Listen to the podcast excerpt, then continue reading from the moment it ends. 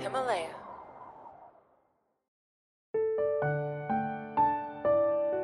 Hello，大家好，我是 Gareth，欢迎收听子非鱼。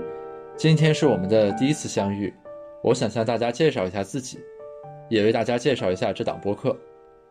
一一年，我从青岛参加高考，到北大的光华管理学院读书。一五年本科毕业之后，我留在光华继续读经济学博士。所以，在我目前为止二十八岁的人生里，其中有九年是在北大和经济学为伴一起度过的。我非常喜欢经济学，所以我也想把它分享给大家。这种分享的愿望，跟大家向别人去安利自己喜欢的歌曲或者爱豆其实是一样的，都是我们体验到了一种美好，于是就想把这种美好去带给更多的人。呃，我为什么喜欢经济学呢？其实打动我的并不是经济学的内容，而是它的方法。现在大家可能对经济学会有一些误解，比如认为经济学就是研究呃供给需求或者股市、房地产等问题的这样一个学问。其实这只是从经济学的研究内容或者研究对象来看的。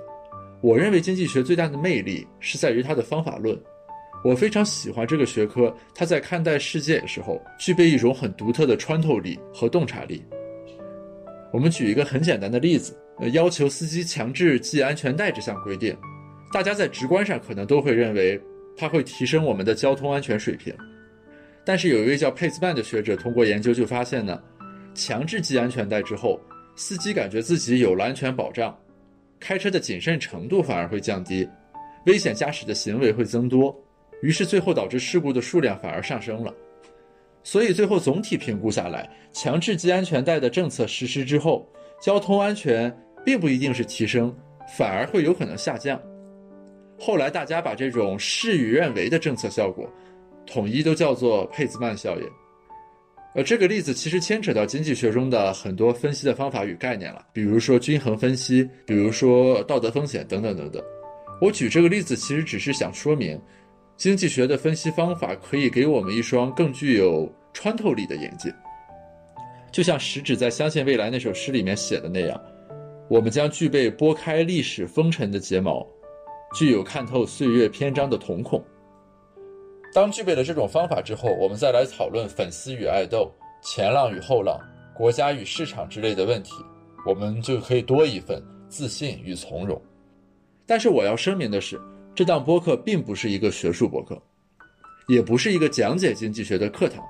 因为在我求学的岁月里，其实有一个很深刻的教训，就是授课和灌输从来没有办法真的去传递知识。听过许多道理，也依然过不好这一生。我认为这句话是必然的，而不是偶然的，是大概率的，而不是小概率的。所以这档播客其实是希望在充满烟火气的对话里，把经济学从神坛带入我们每个人的生活。我认为传递经济学的最好方法是应用，而不是讲授。同样，了解经济学的最好方法不是听课，而是体验。所以在这档播客里，我准备与各行各业。各种生存状态的人去对谈，把经济学的方法渗透到聊天的字里行间。这档播客的嘉宾会来自各行各业，会有创业者、艺术家、作家、编剧等等等等，他们的学科背景也会很多样，比如法学、政治学、历史学、艺术学。但是他们会有两个共同的特质，这是我选择节目的嘉宾的标准：第一是要具备深度思考的能力。而不是一些廉价的批判或者轻率的赞美。第二是对我们的生活、我们身边的这个世界，怀有一种普遍性的好奇和了解的欲望。希望大家能像刷剧、看小说、听相声一样来欣赏这档播客，然后在期间的某个时点，你与经济学出乎意料的偶遇。感谢大家收听子非鱼，呃，我是 Gareth，期待与你们接下来一次又一次的相遇。